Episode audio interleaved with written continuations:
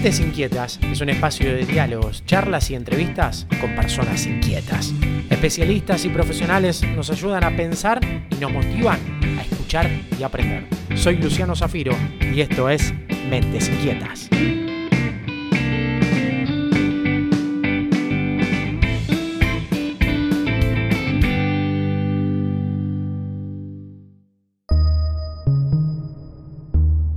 1995 dos científicos suizos descubrieron el primer exoplaneta. Desde entonces la investigación ha avanzado y la NASA ha identificado a más de 5.000. Pero ¿qué es un exoplaneta? ¿Cuántos se han caracterizado? ¿Cuál es el más cercano? ¿Qué condiciones tienen? ¿Hay vida en los exoplanetas? ¿Y de qué tipo? Cecilia Garrafo es doctora en física, tiene una maestría en astronomía y es investigadora del Instituto de Ciencias de la Computación Aplicada de Harvard. Y en esta charla nos invita a su apasionante campo de investigación. Cecilia, bienvenida, ¿cómo estás? Bien, muchas gracias, Luciano. Estás en Harvard, para mí ese puede ser el final de esta historia. Hay un largo camino ¿Por qué estudiaste lo que estudiaste? Cuando eras chica, ¿soñabas estar donde hoy estás? No, no, no. La respuesta es, contundentemente no. Eh, no solo cuando era chica, sino nunca antes de haber estado en Harvard. Harvard fue un objetivo. No creo que eso funcione así nunca. Uno no piensa a dónde quiere llegar, sino, al menos en estos campos, qué es lo que le interesa entender y estudiar. Y los caminos te van llevando a distintos lugares, por razones bastante azarosas también. O sea que el azar juega bastante en esto, no es solo la búsqueda, el conocimiento, el aprendizaje. En donde uno termina, sí, muchísimo. Y en el tema que uno estudia, en mi caso también. Como diría Serrat, es caprichoso el azar. De chica nunca fui la típica astrónoma que tiene un telescopio, que mira las estrellas, que sabe las constelaciones, para nada. De chica sí, siempre me gustó la matemática, siempre noté que era me daba mucha seguridad. Yo me sentía de alguna manera perdida en algunos ámbitos. Todo lo que no era explicado en un pizarrón o implícito, no, no dicho, reglas como más que todo el mundo se da cuenta, cosas simples del colegio, dónde, cuándo hay que hacer cada cosa, qué nos toca ahora. Todo esto para mí era un mundo inaccesible. La matemática me ofrecía esta seguridad de un lugar en el que hay reglas que entiendo y que te llevan a cualquier resultado por un camino que sabes que es el adecuado. Entonces desde chica supe que ahí me sentía cómoda. Y por supuesto se, se traduce en que te vaya bien en matemáticas. Ya de adolescente me empezó a interesar mucho la física, pero por los mismos motivos y porque además hay cuestiones muy atractivas empecé a leer libros de divulgación de Stephen Hawking, por ejemplo, el Breve Historia del Tiempo, es un libro que me marcó muchísimo. La relatividad general, los agujeros negros, las preguntas bien fundamentales, porque los agujeros negros son laboratorios naturales para testear teorías fundamentales del universo, por qué todo es como es, qué es el cosmos, cuál fue el, el inicio, cuándo empezó el tiempo, todas estas preguntas me, sacaban el sueño. Y al tener esta conexión con la matemática, me era quizás más natural tratar de entenderlo en esos términos, que es el idioma en el que, en el que se manifiesta la naturaleza. Entonces ahí empecé a tener esta fascinación con, con la física, la intriga de cómo es posible que lo entendamos, que el universo hable en el mismo idioma que nosotros podemos entender que es la matemática. Esas preguntas me desvelaban. Sin embargo, vengo de una familia tradicional, no conocía a ningún científico, de hecho, en realidad tengo un tío que es científico, pero con el que nunca tuve contacto porque él vivía acá en Estados Unidos hacía muchísimos años y había perdido bastante el contacto con mi familia, así que solo sabía de él por lo que escuchaba que contaban eh, y parecía como siempre eh, bueno, él era un genio, lo típico del el único científico de la familia. Sí. Entonces tampoco era una imagen muy accesible ni modelo. Eh, y también tengo una tía segunda, o sea, prima de mi papá, muy querida, Zulema Garrafo, que es física, pero ella también vivía en Estados Unidos, así que tampoco tenía mucho contacto con ella, como para tener un, como un modelo a seguir. Entonces, no se me ocurría ni de casualidad estudiar física, por ejemplo. Lo más natural era si te gusta la matemática, incluso siendo mujer, quizás podés estudiar ingeniería. Ya eso era llamativo y yo siempre dije que iba a estudiar ingeniería y me acuerdo la reacción de la gente siendo una nena, ingeniería. yo me anoté en ingeniería porque era lo natural, lo único, no se me ocurría que podía estudiar. Las opciones eran o sea, obviamente iba a estudiar y las opciones eran ingeniería, derecho, ciencias económicas o alguna ciencia social. Así que me anoté en ingeniería. Y me anoté en ingeniería mecánica porque tiene más física que las otras, me parecía. Pero me fui también en quinto año de intercambio a, acá a Estados Unidos, a Mississippi, intercambio en, la escuela secundaria, por seis meses. Y ahí ya recuerdo estar fascinada con el tema de la física, porque hice un trabajo sobre los agujeros negros que bueno, me acuerdo estar muy involucrada con eso. Pero bueno, igual así todo es increíble, pero no se me ocurría estudiar ciencia, porque no era, era algo como rarísimo. Volví, estaba anotada en ingeniería, pero como me había ido de intercambio, tenía que dar libres todas las materias de quinto año.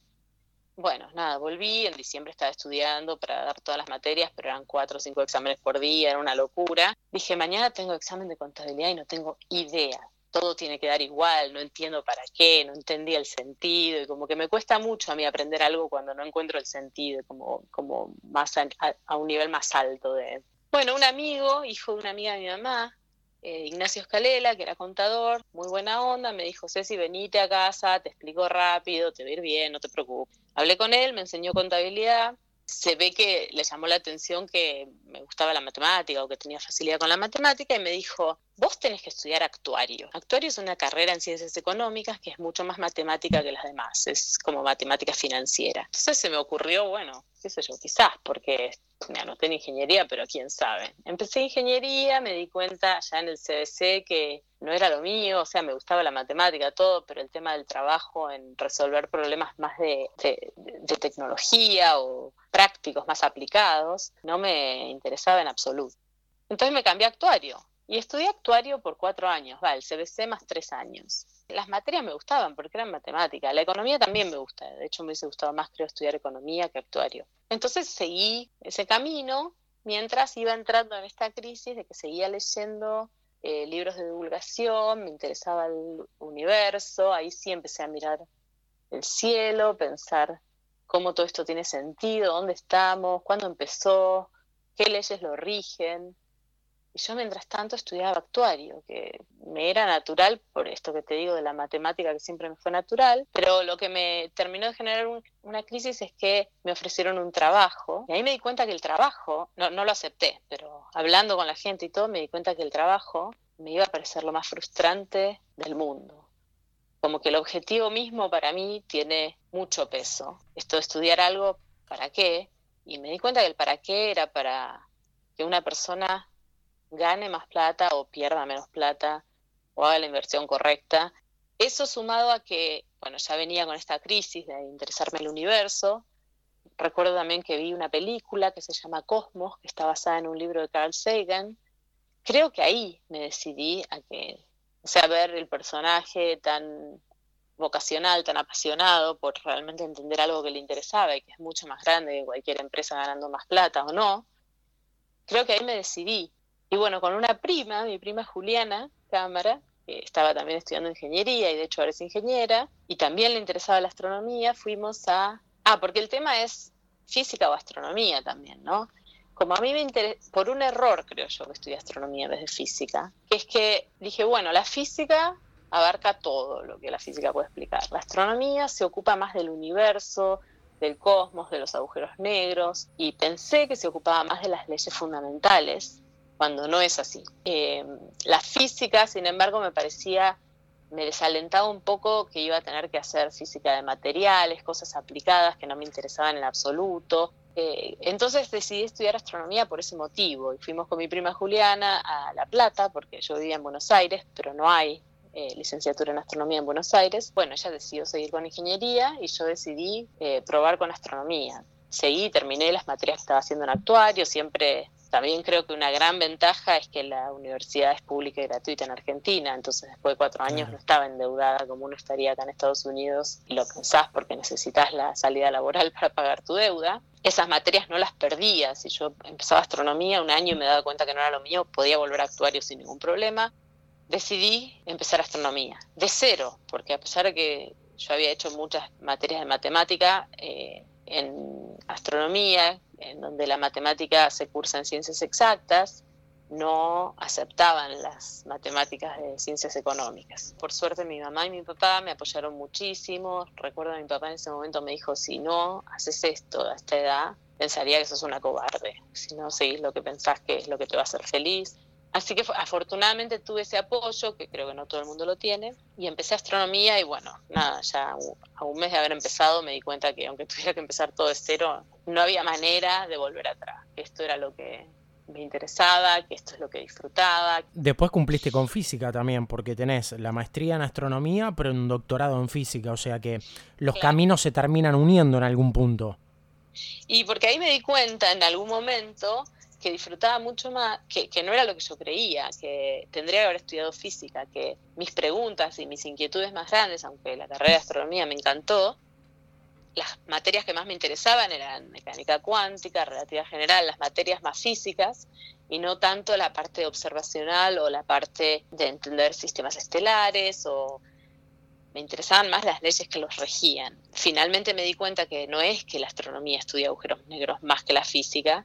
Para cualquiera que me escuche y sea físico o astrónomo, esto es, evidente, es una cosa muy naif lo que yo pensaba me di cuenta que solamente las abordan desde distintas perspectivas. La astronomía las aborda los agujeros negros como objetos más reales, con un disco de acreción, desde el punto de vista observacional también, también desde el punto de vista teórico, pero como otros objetos, objetos reales. La física teórica los toma como objetos ideales, en general no se ocupa tanto de que tengan un disco de acreción ni nada, los usa como laboratorios en donde uno puede testear teóricamente, como estos ejercicios mentales de buscar contradicciones, como los ejercicios que hacía Einstein para, desarrollar su teoría de qué pasaría si está uno en un tren y ese tren tiene una luz y la velocidad del tren cambia, que no tenés ni el tren, ni la luz, ni nada, solamente son laboratorios eh, en tu cabeza, un laboratorio muy, muy eh, adecuado para estudiar las teorías más importantes y que son incompatibles todavía en la física, que son teoría de la relatividad general y la mecánica cuántica, son los agujeros negros, donde se dan los dos efectos eh, de manera no despreciable. O sea, el campo gravitatorio fuerte, estamos acostumbrados a que la relatividad general se manifiesta en grandes escalas, porque la gravedad necesita de mucha masa y se ve a grandes distancias sus efectos. Y la mecánica cuántica describe el mundo a, escalas microscópicas.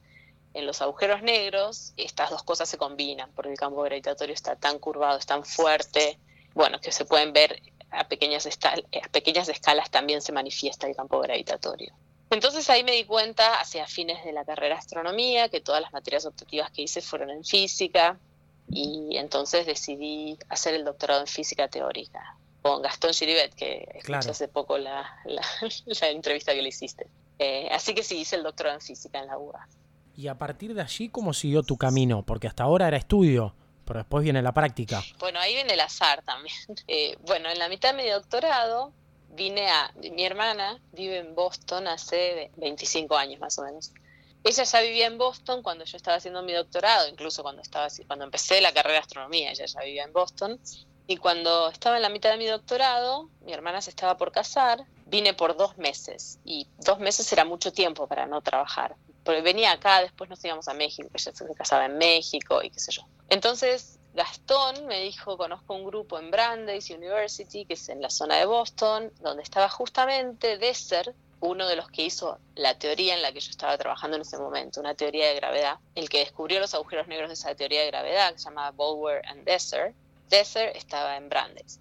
Entonces era natural ir ahí a trabajar mientras estaba yo acá de visita. Así que hice eso, vine dos meses y trabajé en Brandeis esos dos meses colaborando ahí. Estaba por ir porque, bueno, ya se terminó el tiempo y porque además tenía el casamiento de una muy buena amiga y yo era testigo en su casamiento. Bueno, toda la historia familiar, pero era como muy complicada. Mi papá estaba en coma en Argentina, pero él había sido piloto, entonces yo viajaba por aerolíneas argentinas gratis entonces mi, mi pasaje de vuelta era por Aerolíneas Argentinas y era sujeto a espacio. En ese momento Aerolíneas Argentinas entra en una huelga muy dramática y hablo con un amigo de mi papá y me dice, Aerolíneas viajaba de Nueva York, no de Boston. Me dice, yo en general podría hablar con la tripulación para que me aseguren que te suben al avión, pero en este momento no, porque van con tripulación de emergencia, no te vayas a Nueva York porque no vas a poder volar. Así que ya ahí se ponía en duda si podía volver. Dos semanas antes había conocido al que ahora es mi marido, acá. Entonces dije, bueno, yo voy a probar igual. Me fui a Nueva York y no pude embarcar. Me volví a Boston. Y cuando me estoy yendo a Nueva York para volver a Argentina, hablé en Brandes y dije, bueno, me tengo que ir. Ya, ya sabían que más o menos se terminaba mi estadía. Y afortunadamente me dijeron, quédate con las llaves de la oficina, cuando quieras sos bienvenida, vení el tiempo que quieras. Bueno, me fui, volví y aunque sea tenía un lugar a donde volver también. Claro.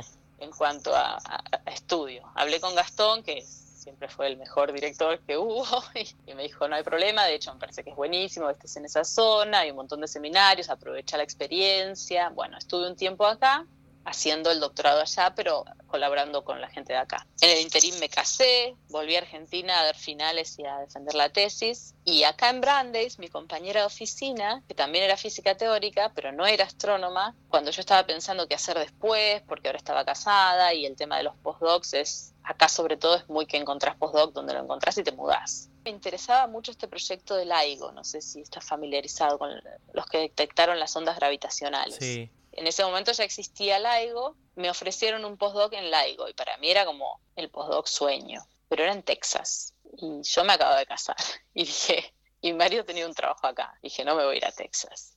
Y ahí mi compañera de oficina me dice, yo conozco esta pareja de astrofísicos en Harvard y vos sos astrofísica, ¿por qué no intentás? Bueno, dije yo, o sea, en, en el Centro de Astrofísica de Harvard hacen todos los temas, incluso los temas que yo estaba haciendo en ese momento. Bueno, hablé con esta gente, había unos proyectos con el que después fue mi jefe, Jeremy Drake, más teóricos, pero él hace astrofísica estelar, que igual a mí me interesaba porque soy astrónoma, pero le dije, yo soy teórica, yo no, no, no tengo idea cómo observar, no puedo empezar un proyecto ni un postdoc observacional, bastante si cambio de tema de agujeros negros y teorías de gravedad a estrellas, eh, encantada, pero tiene que ser algo teórico. Me dijo, sí, sí, justamente necesitamos a alguien que haga como la parte teórica, magnetohidrodinámica, y si querés probar. Empecé un postdoc en Brandeis, cuando me doctoré en los mismos temas que venía haciendo, y mientras hacía eso empecé a colaborar con la gente de Harvard. Y bueno, y ahí me encantó porque resulta que las preguntas de la física teórica creo que nadie puede competir con eso, pero el trabajo cotidiano me estaba resultando un poco más frustrante porque es muy difícil hacer un aporte, un aporte significativo. Hay menos ideas, menos problemas porque no hay datos. E, empecé a sentir que todo lo que hacía era un detalle técnico y que aunque me interesaban las preguntas yo no los iba a poder responder porque necesitábamos al próximo Einstein y sé que no era yo. Y cuando empecé a trabajar en este tema más de astrofísica computacional, empecé a encontrar el placer en que, aunque las preguntas no eran de la misma magnitud, el trabajo cotidiano era mucho más gratificante que podías ir entendiendo cosas, haciendo aportes que importaban más. Y bueno, y así es que terminé haciendo mi, ese postdoc con este Jeremy Drake en astrofísica estelar, en el Centro de Astrofísica de Harvard Smithsonian. Y ahí es donde empecé todo esto de estrellas, cómo son importantes para los planetas que las rodean. Cambié de lugar de trabajo hace dos años al a la parte de Harvard, que ya no es Harvard Smithsonian, sino solo Harvard, que es eh, más de computación, se llama Instituto de Instituto, estoy tratando de traducir, Applied Computational Science, eh, Ciencias de la Computación Aplicadas.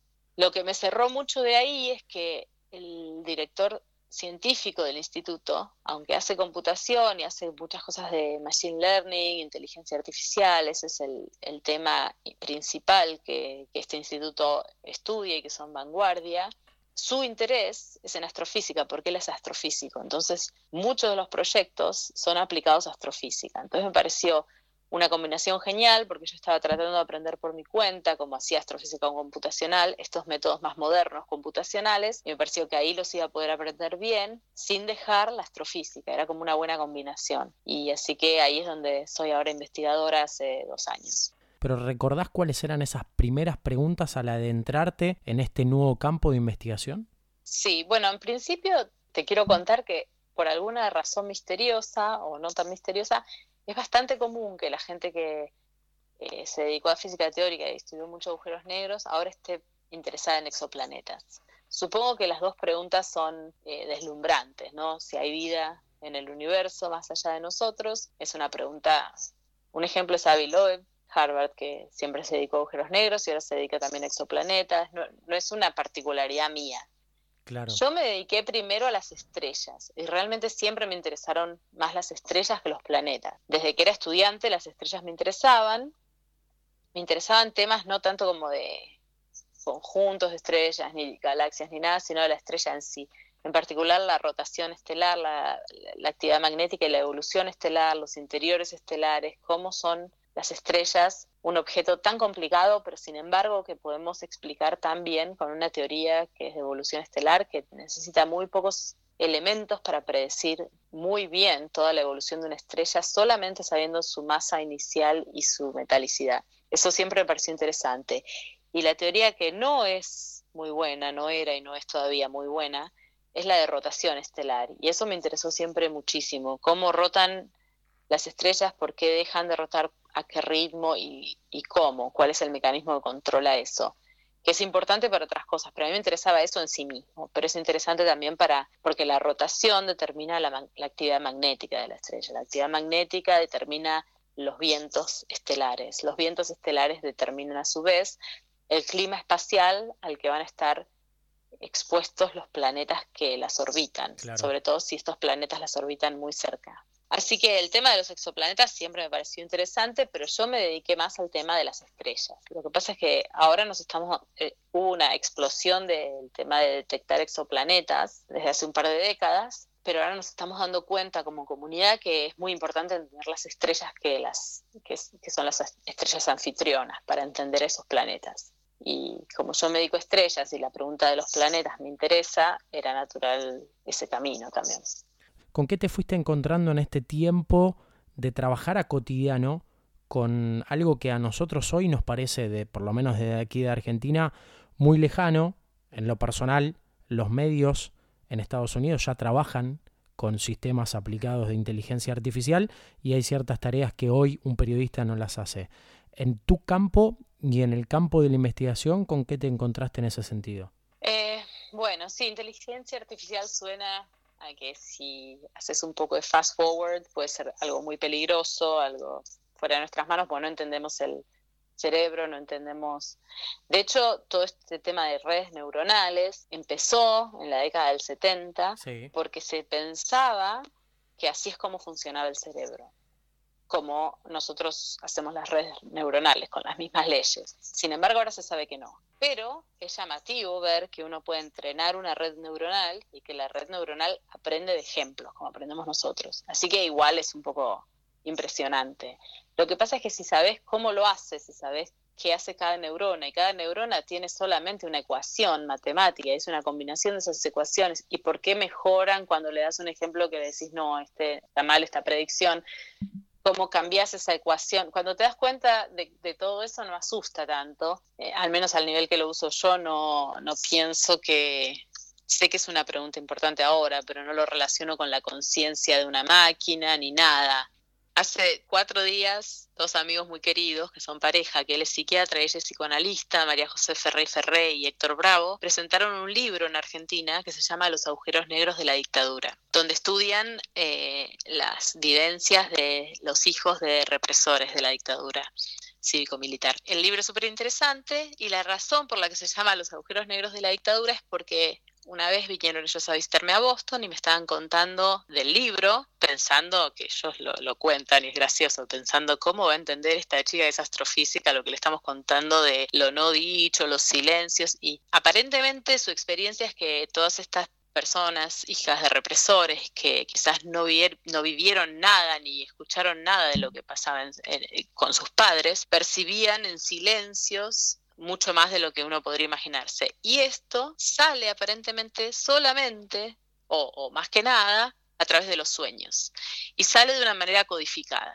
Yo les dije, me dicen, ¿entendés algo? Lo que estamos contando, le dije, sí, es como los agujeros negros, que eh, lo que eh, la gran pregunta sobre agujeros negros, eh, una de las grandes preguntas es la paradoja de la pérdida de información, que la idea es que todo lo que cae en un agujero negro, toda la información que cae en un agujero negro, bueno, en principio no puede salir, nada puede salir del agujero negro, ni siquiera la luz. ¿Y qué pasa con esa información? La mecánica cuántica predice que se basa básicamente en que la, la información no puede destruirse ni generarse, se conserva. Entonces, ¿qué pasa con eso? Bueno, si, si, los agujeros negros estuvieran siempre ahí, no pasa nada, está dentro, es inaccesible, pero está. Sin embargo, la teoría de la relatividad general predice que en escalas larguísimas, o sea que en principio sería posible, estaría permitido por las leyes físicas que estos agujeros negros se evaporen por la radiación de Hawking. Si se evaporan y si esa radiación es de cuerpo negro o homogénea, digamos, que no, que no carga con ninguna información, ¿qué pasa con la información que estaba dentro? Y una de las respuestas de Stephen Hawking es que en realidad esa radiación que sale del agujero negro tiene codificada esta información. De la misma manera que los sueños que ellos describían de los hijos de represores tenían codificada, y aunque es difícil de acceder, estaba ahí la información de sus vivencias. Así que me parece que me resuena mucho con esto de los sueños y el universo. Eh, bueno, nada, les recomiendo este libro. Y bueno, no, en el tema de, cómo, cómo, es mi investigación con inteligencia artificial, yo uso más que nada redes neuronales y sí, podés enseñarle a una máquina a que aprenda cosas. ¿Qué pasa con eso? Hay un montón de iniciativas para pensarlo de un punto de vista más ético, filosófico, yo no estoy involucrada en ninguna de ellas, aunque me parecen súper interesantes. No sé, no tengo una visión más allá de es una herramienta útil, sobre todo cuando tenemos muchos datos, sobre todo lo que más hace es que en vez de quedarte con una función simple, puedes hacer una función tan compleja como quieras y no a mano, sino motivada por los datos. ¿Cómo se trabaja en lo cotidiano con esa experiencia y en qué búsqueda, hacia dónde orientan ese trabajo para que la máquina entregue respuestas en base a lo que ustedes indican como el, interrogante o la pregunta?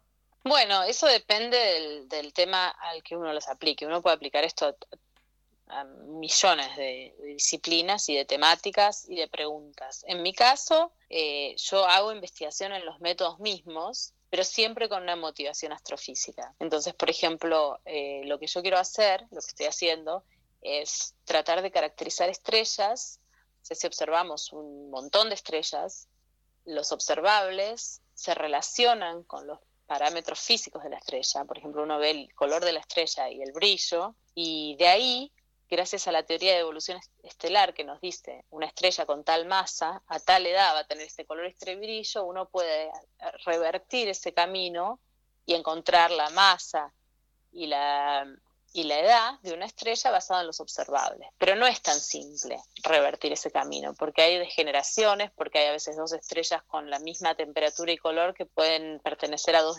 diferentes poblaciones. Puede ser una estrella joven de tal masa una estrella vieja de otra masa. Entonces es un tema complicado en sí mismo y cuando uno tiene muchos datos también es muy demandante hacerlo a mano uno por uno. Entonces estoy desarrollando una, desarrollé una red neuronal que aprende la evolución estelar y directamente revierte estas relaciones para dar una respuesta precisa y rápida, porque además ah, soluciona los temas de almacenamiento de datos, de no tener que almacenar toda la eh, estos tracks evolutivos, como que evolucionar cada estrella y ver cómo se ve en cada momento. Uno aprende eso y ya no tiene que, que, acumular eso en su computadora, sino solamente la red neuronal, que tiene muy, poco, muy pocos datos, solo dos números por neurona, y con eso puede hacer predicciones. Y además eh, es importante saber cuán buena la predicción es, que eso es muy difícil en redes neuronales, que se llama cuantificar la incerteza. Entonces para eso también desarrollamos métodos para, para, poder lidiar con eso, para que saber qué respuesta tenemos y cuánto podemos confiar en ella. Para eso es para lo que estoy usando yo estos métodos en este momento. Pero también para otros proyectos. Tenemos proyectos con el eh, Event Horizon Telescope, eh, que está también basado acá en el CFA, en el Center for Astrophysics, así que tenemos un estudiante que está trabajando con ellos para, para poder interpretar estas imágenes de agujeros negros, que creo que lo mencionó brevemente Gastón, que el problema en general es de la imagen poder deducir también los parámetros fundamentales. O sea, similar a lo que hago con las estrellas, pero con los agujeros negros, es decir, cuánta masa tiene este agujero negro y cuán rápido está rotando. Y también estamos usándolo para, para ondas gravitacionales, lo mismo, para poder entender cómo relacionar la forma de una onda gravitacional con entender qué sistema la generó, cuál es la diferencia de las masas involucradas. Para distintos proyectos astrofísicos lo estoy usando, pero como estoy en este centro que es más de computación, eh, también parte de mi trabajo es desarrollar los métodos que nos permitan llegar a las conclusiones que necesitamos, incluyendo la incerteza de la primera pregunta de mirar cuando eras una niña el, universo y que te apasione, que te guste, de que te genere incertidumbre, qué es todo lo que hay ahí, cómo se origina, a las preguntas del futuro, mirás hacia adelante y cuáles son las preguntas que hoy rondan en la búsqueda del mañana, por lo menos de tu trabajo. Y de mi trabajo es eh, buscar vida en, otras partes del universo, esa es la gran pregunta. Era impensable antes, estamos mucho más cerca. Pensá que en el año 92 se detecta el primer exoplaneta, o sea, un planeta en órbita a otra estrella, por los científicos Wolfskan y Frail. Lo que pasa es que este planeta orbita alrededor de un pulsar, que es una estrella muy extrema, con campos magnéticos muy fuertes, con un nivel de radiación que a nadie se le ocurre que pueda haber nada que nosotros podamos interpretar como vida. Es cierto que no sabemos lo que es la vida, solo sabemos lo que es la vida en la Tierra, pero es como mucho más desolador, nos podemos relacionar menos con esa idea de vida si la hubiera. En el año 95, ya Mayor y Kelos, dos físicos suizos que son los que ganaron el premio Nobel el año pasado, eh, descubren el primer planeta orbitando una estrella más estable y más como el Sol, una estrella en eh, se llama en secuencia principal, estrellas que no cambian tanto y que no son púlsares y que son más estables. Eso empezó, abrió un campo nuevo, diciendo puede haber planetas como la Tierra y por qué no vida. Y desde ahí eh, las detecciones fueron aceleradas. Por ejemplo, si querés pensar en términos de cada cinco años, en el 95 eh, se detectaron tres, había detectados tres exoplanetas. En el año 2000, 32. En el año 2005, 135. En el año 2010, 448. En el año 2015, 1831, y eso tiene que ver con la misión Kepler dedicada a eso. Y hoy en día tenemos más de 4.200 casos detectados confirmados y candidatos más de 5.000 más. Eso tiene que ver con que estamos mirando. Eso tiene que ver con un, aumento en los recursos que se dedican a esta búsqueda, un aumento en los recursos en cuanto a satélites, en cuanto a científicos. Es una decisión de, financiar esta ciencia. O sea, la primera pregunta que uno se hace, creo, o, que es natural hacerse, al menos cuando uno se da cuenta que vivimos en un sistema planetario y que el Sol es una estrella, todas las otras estrellas que vemos son sistemas planetarios también. Y la respuesta recién ahora estamos bastante seguros de que la, respuesta es la mayoría probablemente sí. De hecho, tenemos más de 4.200 planetas detectados, pero, a ver, por ejemplo, el, el sobrino de una amiga mía me preguntó una vez, Nahuel Bentancor, 12 años tiene, preguntó, entonces hay 4.200 planetas con posibilidades de tener vida. la respuesta es complicada, es súper buena la pregunta. Claro. Pues la respuesta es, en realidad, muchos menos de esos que detectamos, pienso yo, pero muchísimos más en total, porque son muy pocos los que detectamos en comparación a los que debe haber.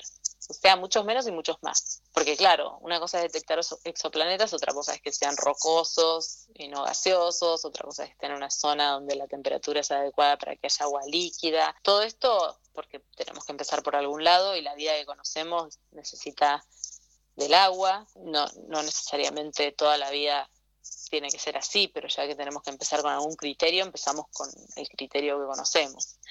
Así que eh, sí, yo creo que estamos yendo en esa dirección porque cada vez hay más recursos y más eh, misiones espaciales dedicadas a eso y telescopios en la Tierra también, y científicos y financiación. ¿Te imaginas cómo puede mutar? Porque hiciste un periodo de cada cinco años y por lo menos en lo cuantificable ha variado muchísimo, en los recursos has contado y en el desarrollo también. ¿Imaginás los próximos cinco años? ¿O, tenés alguna, algún camino de, de qué tendría que suceder o qué podría llegar a suceder en los próximos cinco años? Mira, por un lado, ahora tenemos varias misiones nuevas, eh, o sea, ahora está TESS, que es una misión bastante nueva, eso está devolviendo una cantidad de exoplanetas, está, es como acelerada la detección de exoplanetas. También Plato en Europa está por empezar eh, cada vez hay más y cada vez, cuando, yo creo que donde miremos vamos a encontrar planetas, eso no hay duda. El tema es que la pregunta ahora es qué hacemos con tanta detección. Lo que hay que hacer es caracterizarlos, es empezar a decir, el día de mañana con James Webb, que es otro telescopio que, que esperamos que lo, que lo que vuele pronto, se viene demorando, con ese telescopio se van a poder observar las atmósferas de los planetas más cercanos. Bueno, tenemos que elegir cuáles, tenemos que saber a dónde tenemos chance de encontrar algo. Una cosa a la que yo me dedico es simular estos planetas, estas estrellas estos planetas y vemos que la mayoría de las detecciones por ahora son alrededor de estrellas muy frías, las enanas rojas, y donde la zona habitable, que no quiere decir que un planeta en esa zona sea habitable, sino que quiere decir que esa zona es donde la temperatura es correcta para que haya agua en estado líquido, o sea, donde en principio podría haber agua. Bueno, la zona habitable de estas estrellas, como son tan frías, es muy cerca de la estrella, para que tenga la temperatura adecuada. El tema es que estamos viendo esos, pues son más fáciles de detectar, ¿no? no porque sean más comunes. Son más comunes porque esas estrellas son más comunes, pero además es más fácil de detectarlos, o sea que alrededor de las estrellas como el Sol también debe haber planetas, en la zona habitable, y vemos que hay planetas, pero en la zona habitable es más difícil porque están más lejos, es más difícil detectarlos. Estos planetas en la zona habitable de estrellas frías eh, tienen varios problemas en general, depende, no todos, pero eh, lo que estimulo yo son los vientos estelares de la estrella, esas estrellas frías en general son muy activas magnéticamente tienen vientos estelares muy fuertes y esos planetas tan cerca de estrellas tan magnéticas están en general eh, expuestos a vientos estelares que ejercen una presión al, eh, en el planeta de más de 2.000 veces la presión que ejerce el viento solar en la Tierra. Así que es muy difícil pensar, de acuerdo a nuestras simulaciones, que esos planetas puedan tener una atmósfera, puedan sostener una atmósfera. Entonces ya eso es un poco más desolador en cuanto a la búsqueda de vida. Entonces creo que estamos todos de acuerdo en caracterizar, hay muchos estudios sobre desarrollos de atmósferas, la radiación que viene de las estrellas que puede evaporar la atmósfera, los vientos que vienen de las estrellas que pueden arrancar las atmósferas. Lo que creo que tenemos que hacer al mismo tiempo que todos estos telescopios detectan más y más exoplanetas que ya es inabarcable para estudiarlos, es entender un poco cuáles tenemos que mirar más y cuáles sistemas son más optimistas en cuanto a encontrar vida al menos la vida del tipo que, conocemos, que es lo único que podemos, por ahora, es el único criterio que tenemos. La, distancia, Cecilia, es un rango que implica también en, al momento de decir, bueno, determinemos la búsqueda, porque imagino son años luz.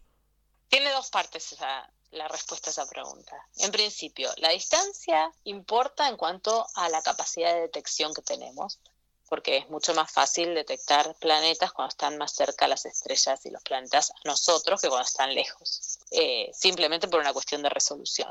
Así que importa en ese sentido. También importa en el sentido en que si queremos que este telescopio James Webb pueda mirar las atmósferas, esos van a tener que ser planetas que están orbitando estrellas cercanas y que están transitando, quiere decir que eclipsan a la estrella en algún momento. Así que no son todos, es una inclinación muy particular. La mayoría, por azar, por estadística, no van a ser tránsitos.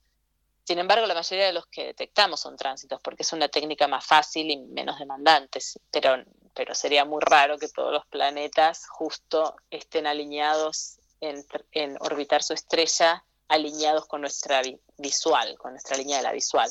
Así que solamente una fracción muy chica la que podemos detectar así. Pero bueno, los que podemos hacer un seguimiento y mirar sus atmósferas van a ser solamente esos por ahora. Así que importa que estén cerca también para eso, para poder hacerles un seguimiento secundario. Si nosotros miramos el sistema solar desde otro, desde otro planeta, si viviéramos en otro lado, con todas las métricas que tenemos, la Tierra es habitable, Marte es habitable, Venus es habitable. La Tierra en 600 años, la Tierra con 2 grados más, con 6 grados más, con 20 grados más es habitable. Que sea habitable está muy lejos de que podamos nosotros vivir en ella. En la Tierra, en estas condiciones para las cuales la evolución millones de años se ocupó de que nosotros estemos adaptados a este, eh, no sé cómo se dice, a este ambiente en particular, hace que solamente podamos vivir acá. Aparece un virus y estamos todos al borde de la muerte. Imagínate irte a otro lado, o sea, un virus hace que quizás no sea habitable, bueno, este virus en particular, quizás no, pero justamente el otro día escuché una charla de alguien que decía, tuvimos muchas pandemias últimamente, lo que pasa es que la mayoría eran mucho más mortales, pero menos contagiosas, esta es más contagiosa, pero menos mortal, pero nada te dice que la siguiente no sea contagiosa y mortal. O sea, aparece un virus y nos podemos morir todos. No es que vamos a ir a otro planeta y vamos a poder vivir felices. No nos vamos a poder adaptar. Esto es un resultado de millones de años de adaptación. Ni hablar la distancia. Pero la Tierra es el único lugar en donde podemos vivir. Eso me queda claro. Así que la búsqueda de vida en otros planetas es solamente un ejercicio intelectual y porque es una pregunta que para mí es muy interesante y que puede cambiar muchas cosas en la visión del mundo de, las personas, pero no porque nos querramos mudar. Pensá que la estrella más cercana que tenemos es, Próxima Centauri, y tiene un planeta rocoso orbitando en su zona habitable, sin embargo, según nuestras simulaciones es un infierno, las condiciones hacen que seguramente no tenga atmósfera, no es eh, un lugar en el que querrías vivir. Eh, y así todo, si pudiéramos ir ahí, nos llevaría, es difícil saber cuánto nos llevaría, pero Apolo 11 le llevaría 100.000 años llegar ahí. Ponele que con mejor tecnología nos llevaría 7.000 años. Eh, también hay temas de cómo haces para llevar una generación, otra generación, cómo haces para mantener una civilización en una nave espacial. Claro. De hecho, hay gente que estudia el tema, ni siquiera podés tener embarazos, partos, eh, es dificilísimo el tema del, del parto, porque la sangre no gravita, es como sin, ni siquiera imaginar los temas de la radiación en un embarazo, porque no estás protegido de la radiación en el espacio exterior. Es, para mí, quiero que quede claro que no buscamos exoplanetas para mudarnos, que si arruinamos la Tierra, nos morimos todos, y que no hay un plan B.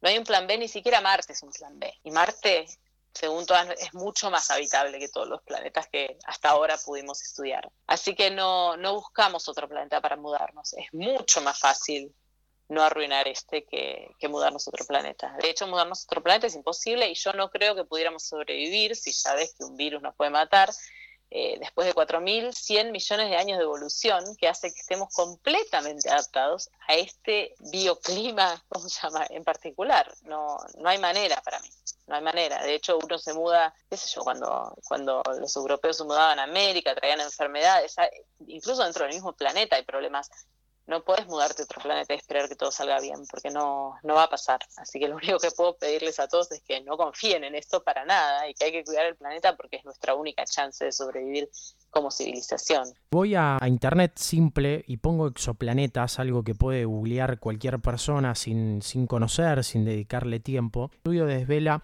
que podría haber mucho más exoplanetas con vida de los que se creía. Los descubrimientos más importantes, científicos descubren un potencial exoplaneta similar a la Tierra y después aparecen definiciones de notas respecto de la posibilidad de mudarnos de planeta y está asociado al exoplaneta. En eso hay como una confusión o una rápida eh, mirada, parte de eso es de la prensa y del desconocimiento entiendo también, de vincular al exoplaneta con la búsqueda de poder mudarnos de este planeta. Y eso era interesante en escucharlo en tu voz de alguien que lo investiga y que está aplicada todo el día su capacidad y su conocimiento a la detección, al análisis y a lo cuantificable como hace un rato describías, pero también al sostener esto de lo importante de este planeta y de que hoy es no es el objetivo, no, no es el objetivo y además es un delirio, diría yo. No vamos a lograr eso. No creo que podamos lograr eso, ni que encontremos un lugar como la Tierra, porque por más que tenga todas las condiciones de la Tierra, no va a tener la misma biodiversidad que la Tierra, no va a tener, no va a ser nada que ver, es imposible imaginarse que... Y encima la, el, el, desafío de llegar ahí, que ya te digo, la estrella más cercana, que está mucho más cerca que todo el resto de las estrellas, nos llevaría como mínimo 7.000 años. ¿Cómo haces? Es un delirio. Me parece que es mucho más fácil quedarnos acá y no arruinarlo, que tenemos las posibilidades. si actuamos ahora, eh, no, eso me, parece que está bueno que quede claro, que no es, no es una posibilidad ni es la razón por la que estudiamos exoplanetas. Me parece que la pregunta misma de, así como la pregunta de cómo empezó el universo no es para volver el tiempo atrás, tampoco esta pregunta es para ir a mudarse, esta pregunta es para saber porque sería súper interesante, estamos acostumbrados a solo conocer la vida en la Tierra, sería súper interesante, me parece, cuanto al conocimiento, saber que detectamos, y te hablo de una bacteria, qué sé yo, en otro, en otro planeta, no un enanito verde. Yo estoy convencida de que con la cantidad de estrellas y planetas que hay, debe haber vida y civilizaciones de todo tipo, no tengo idea qué formas de vidas, pero vidas en otros planetas hay seguro, eso yo no lo puedo probar, pero estoy convencida, o sea, hay muchos argumentos estadísticos para creer eso. Sin embargo, no tiene nada que ver eso y esa certeza de que no somos los únicos con mudarse o generar ningún tipo de contacto o, nada. Y además ir a invadir otro planeta, como que no sé si es muy, muy responsable ni deseable y no creo que sea posible tampoco. Y no creo que nos salvaría de ninguna manera. ¿Te sorprende el hallazgo de agua en la Luna, por ejemplo, en este sentido? Sí, pero claro, pero esos hallazgos son increíbles e interesantes y especular si en los lugares donde hubo agua puede haber habido algún tipo de vida, ya, ya te digo, microorganismos o lo que sea, todo esto es súper interesante, sí. También, tampoco porque nos vayamos a mudar a la Luna, aunque sería bastante más razonable que mudarse a un exoplaneta, pero eh, creo que la pregunta es interesante por otros motivos. Y estoy acostumbrada un montón a esa pregunta y me alegro que la preguntes, porque toda la gente a la que le cuento que estudio exoplanetas me pregunta si nos podemos mudar a otro planeta. No, por eso, por eso te lo preguntaba, por parte de un desconocimiento de no pensar en todas las condiciones que debe haber y es parte del estudio que ustedes hacen día a día. Y me parece que al encontrar en una herramienta como Internet tan simple donde le depositamos que nos dé la respuesta a todo muchas veces, no nos detenemos en pensar todas estas cuestiones. Y era parte de la pregunta original que motivaba esta charla, pero que en el medio eh, necesitaba que sucediera todo esto para dejar en claro también algo de lo que vos en otras entrevistas has defendido mucho y es cuidemos este planeta por todo lo que anteriormente determinaste. La verdad que si buscas en internet, lo importante es buscar sitios confiables. El, yo, el que yo miro para ver cuántas nuevas detecciones hay y que es muy confiable es exoplanets.nasa.gov, por ejemplo. Pero hay otros también. Eh, las cosas que puedes leer en Wikipedia en general son adecuadas pero claro, también esto da mucho para la ciencia ficción y el delirio y hay que poder, sí, diferenciar una cosa de la otra. Es porque es peligroso el tema, es, es un tema que se da para, para, esos, para esos proyectos. Cecilia, aquellos y aquellas que quieran buscarte, que quieran conocer más, que quieran seguir en el día a día, ¿cómo te pueden encontrar y dónde? Tengo Twitter, que es Ceci Garrafo, WRWF, tengo una página web que es ceciliagarrafo.com y ahí está mi, mi, email, así que cualquiera que me quiera preguntar o, o, hablar más del tema, encantada, que me manden un mail y creo que esos son los, los medios que manejo. Cecilia, agradecerte el tiempo, los conceptos, la posibilidad de que este episodio esté en mentes inquietas. Muchas gracias a vos, Luciano, un placer hablar con vos.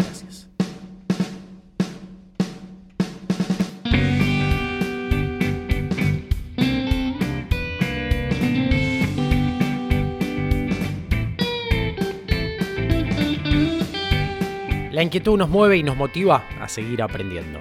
Así pasó un nuevo capítulo de Mentes Inquietas. La música es de Dani Palumbo, soy Luciano Zafiro y nos encontramos en la próxima edición.